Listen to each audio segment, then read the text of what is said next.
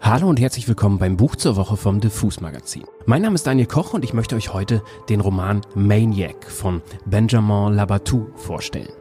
Überspitzt würde ich sagen, der Kinofilm Oppenheimer war ein bisschen lame. Maniac ist der Real Deal, wenn ihr in die Abgründe der Wissenschaft hinabsteigen wollt.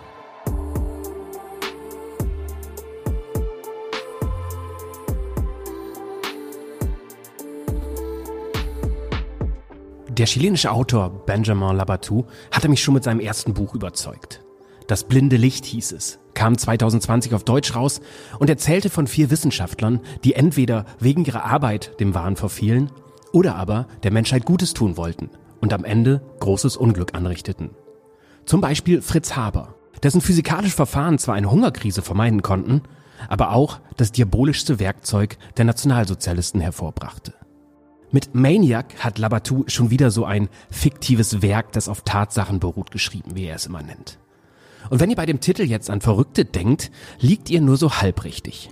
Zwar geht es in diesem Roman um intelligente Menschen, die dem Wahn verfallen, aber auch um einen Computer namens Mathematical Analyzer Numerical Integrator and Computer Model, kurz Maniac. Labatous Roman ist in seiner Form schwer zu beschreiben. Er umkreist in einzelnen Kapiteln immer wieder den Mathematiker John von Neumann. Labatou geht dabei zunächst chronologisch vor und erzählt einzelne Abschnitte aus von Neumanns Leben, jeweils aus der Sicht einer Weggefährtin oder eines Kollegen. Wir hören, in Anführungszeichen, beziehungsweise lesen zum Beispiel die fiktiven Erzählstimmen des Physikers und Nobelpreisträgers Richard Feynman, der mit Robert Oppenheimer in Los Alamos die Atombombe entwickelte. Wir hören auch Clara Dahn, eine der ersten Computerprogrammiererinnen der Welt, die mit John von Neumann verheiratet war. Auch der Physiker Eugene Wiegner kommt immer wieder zu Wort. Er ist ebenfalls Nobelpreisträger und ein Schulfreund von von Neumann. Oskar Morgenstern erzählt ebenfalls von seiner Arbeit mit von Neumann. Die beiden entwickelten zusammen die sogenannte Spieltheorie. Was recht harmlos klingt, aber quasi die mathematische und intellektuelle Basis für die Politik der nuklearen Abschreckung im Kalten Krieg wurde. Andere berühmte Namen tauchen in den Erzählungen innerhalb der Kapitel auf. Albert Einstein zum Beispiel, der von Neumann sehr schätzte, ihn aber moralisch hart angriff. Einstein galt als Pazifist.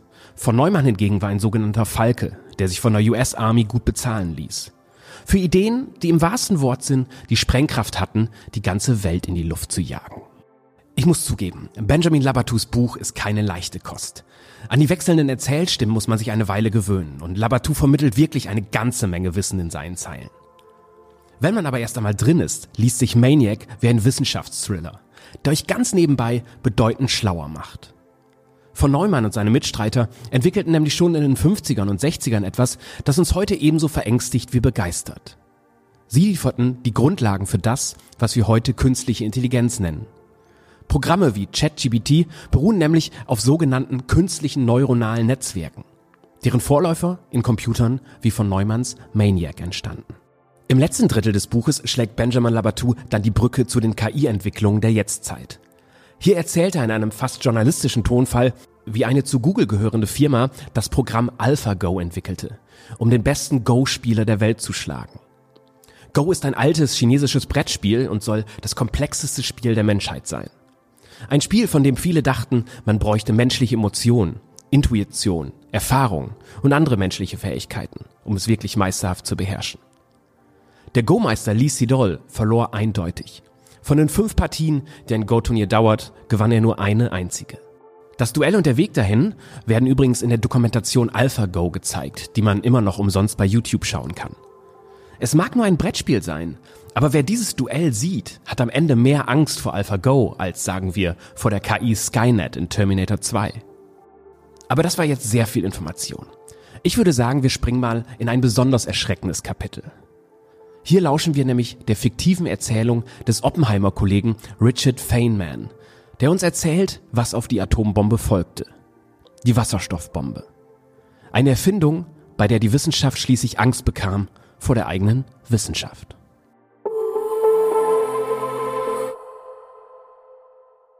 Da hatten wir Physiker schon lernen müssen, was Sünde ist, und jetzt lernten wir mit der Wasserstoffbombe die Verdammnis kennen.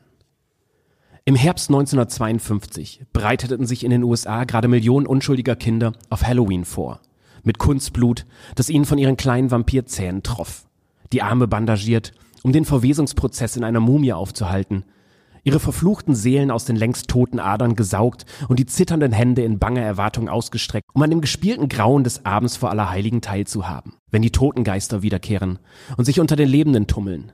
Und ausgerechnet in dem Moment explodierte am anderen Ende der Welt, auf einer südpazifischen Insel im Eniwetok-Atoll, Ivy Mike. Eine wahre Monstrosität. Der erste Prototyp der tödlichsten Waffe der Menschheit mit einer 500 mal höheren Sprengkraft als die Bomben, mit denen wir in Japan eine Viertelmillion Menschen massakriert hatten. Eine furchteinflößende, diabolisch anmutende Apparatur war das. Eine Art gigantischer Stahltank, fast drei Stockwerke hoch, 82 Tonnen schwer, gefüllt mit flüssigem Deuterium, einem Wasserstoffisotop, abgekühlt auf minus 250 Grad Celsius. Das war der Brennstoff für die Kernfusion, die thermonukleare Reaktion. Aber die Hauptbombe wurde durch eine andere gezündet.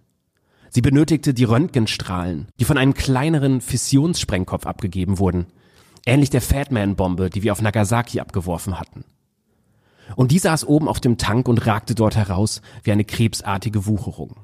Der gesamte Mechanismus mit seinem Trägersystem, den Kühlvorrichtungen, Rohren, Sensoren, Transformatoren, Goldbeschichtung, Auskleidungen in Blei und Polystyrolschaum mit Natururan und Tritium und der Zündkerze aus Plutonium war so gigantisch, dass er mehr wie eine kleine Fabrik aussah als wie eine Bombe. Zusammengebaut wurde sie in einem Hangar auf der Insel Elugelab, die bei der Explosion augenblicklich verdampfte. Sie verschwand vollständig, ausradiert von der Erde, zusammen mit 80 Millionen Tonnen Korallen. Und jetzt klaffte dort ein 17 Stockwerke tiefer Krater. In einem der offiziellen Berichte wurde er beschrieben als, Zitat, von einem Umfang, dass etwa 14 Gebäude von der Größe des Pentagon hineingepasst hätten. Zitat Ende. Im ersten Moment der thermonuklearen Reaktion ging ein gleißender Lichtblitz von Ground Zero aus. Ein Licht, wie ich es auch beim Trinity-Test gesehen hatte. Erfahrene Soldaten, die im Zweiten Weltkrieg gekämpft und geblutet hatten, fielen auf die Knie und beteten. Sie spürten, dass dort etwas ungeheuer Falsches geschah. Schließlich sahen sie, wie unter ihrer Haut die Knochen durchschimmerten. Selbst wer nicht draußen war, wurde geblendet von Lichtstrahlen, die noch durch die kleinsten Löcher und Ritzen in den befestigten Türen und Luken gelangten. Auf den Blitz folgte ein gewaltiger Feuerball. Er stand am Horizont wie die Sonne, wenn sie halb aufgegangen ist. Dann dehnte er sich rasch aus und wurde zu einer riesigen pilzförmigen Wolke, die in die Stratosphäre aufstieg und immer weiter wuchs, bis sie fünfmal so hoch war wie der Mount Everest. Unvergleichlich größer als die Wolke, die ich in der Wüste gesehen hatte. Noch 30 Meilen von der verdampften Insel entfernt erschauerten die Menschen, als sie sich über ihren Köpfen erhob, im stabilen Gleichgewicht auf einem breiten, schmutzigen Stiel aus Korallenteilchen, Schutt und Wasserdampf. Als der Feuerball sich ausdehnte, erreichte er eine Temperatur von weit über 100 Millionen Grad. Heißer als der Kern der Sonne. Er sah fast lebendig aus, blubberte und quielte wie Marmelade im Topf mit großen schwarzen Klumpen, die in dieser satten Masse schwammen. Der Himmel färbte sich rot wie ein Schmelzofen. Einer der Piloten, die über uns kreisten, schrieb, es hätte ausgesehen, als würde die Atmosphäre kochen. Riesige Wolken bildeten sich am Himmel, gefolgt von einer seltsamen Dunkelheit, die auf den Horizont zuschoss. Im Sog einer so ungeheuren Schallwelle, dass sie minutenlang anhielt, während der Überschallknall zwischen der Stratosphäre und dem Ozean auf und abschwang. Das Dröhnen der Bombe war ohrenbetäubend. Großartig war das, wie hundert Gewitter aus allen Richtungen auf uns zu. Als würde der Himmel bersten. Unsere Ohren klingelten und taten noch stundenlang weh. So sagte es einer der Matrosen, der es von einem Kriegsschiff aus miterlebte. Die Hitze war so extrem, dass Biologen noch in vielen Meilen Entfernung Vögel mit angesenkten Federn fanden. Und Fische, denen auf einer Seite die Haut fehlte, als hätte man sie in eine glühend heiße Pfanne geworfen. Was ich nie vergessen werde, ist die Hitze, erzählte mir später ein befreundeter Physiker, der 25 Meilen von Ground Zero entfernt postiert war. Eine beängstigende Erfahrung, denn die Temperatur ging nicht zurück. Bei einer Sprengkraft von Kilotonnen wie beim Trinity hast du einen Blitz und es ist vorbei. Aber bei dieser riesigen Wasserstoffbombe kam die Hitze einfach immer weiter, wurde immer stärker. Du hättest schwören können, dass die ganze Welt brannte. In Los Alamos waren wir nach unserem ersten erfolgreichen Test noch euphorisch gewesen und hatten tagelang feuchtfröhliche Partys gefeiert. Aber jetzt waren die Wissenschaftler, die die erste thermonukleare Explosion der Welt sahen, bestürzt über die Kräfte, die sie entfesselt hatten. Viele sagten sofort, wie sehr sie es bereuten. Herbert F. York, Direktor des Waffenlabors in Livermore, beschrieb Ivy Mike als wahrlich düsteres Vorzeichen, die Markierung eines echten Wendepunkts in der Geschichte, Des Moments, als die Welt plötzlich einen anderen Lauf nahm und von seinem bisherigen Weg auf einen gefährlicheren geriet. Atombomben, so zerstörerisch sie sein mochten, waren in ihrer Wirkung beschränkt. Jetzt hatten wir alle gelernt, alle Grenzen beiseite zu schieben und Bomben zu bauen, deren Macht unendlich war. Himmel, Herrgott. Ich meine, selbst für den Präsidenten war diese Scheißbombe eine Überraschung. Eisenhower, gerade frisch gewählt, traute seinen Ohren nicht, als man ihn über die Explosion im Pazifik informierte. Wir brauchen keine Zerstörungskraft, die alles vernichten kann. Vollständige Zerstörung ist die Verneinung von Frieden, sagte er. Aber da war es schon zu spät.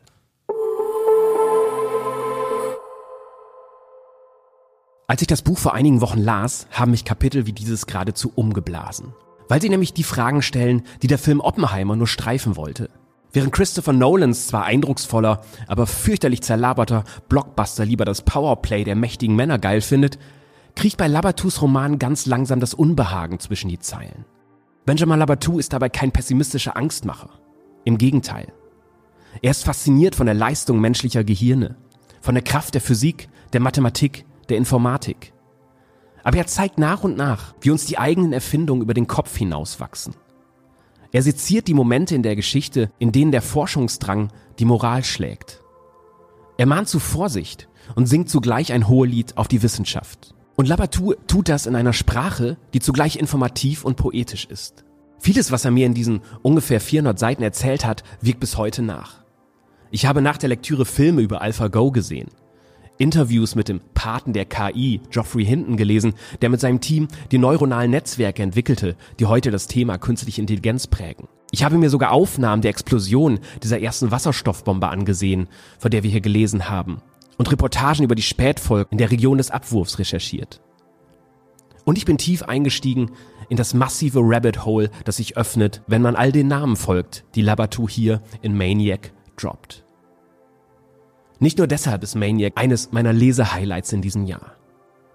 Wenn ihr also Oppenheimer spannend fandet, wäre das für euch der perfekte Anschlussread.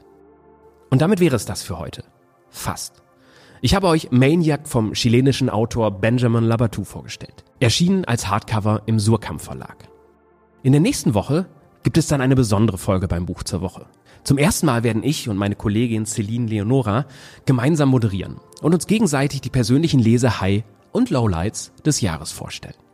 Und damit verabschiede ich mich aus dieser Folge. Mein Name ist Daniel Koch, das war das Buch zur Woche vom Diffus Magazin und ich sage wie immer Tschüss und bis zum nächsten Buch.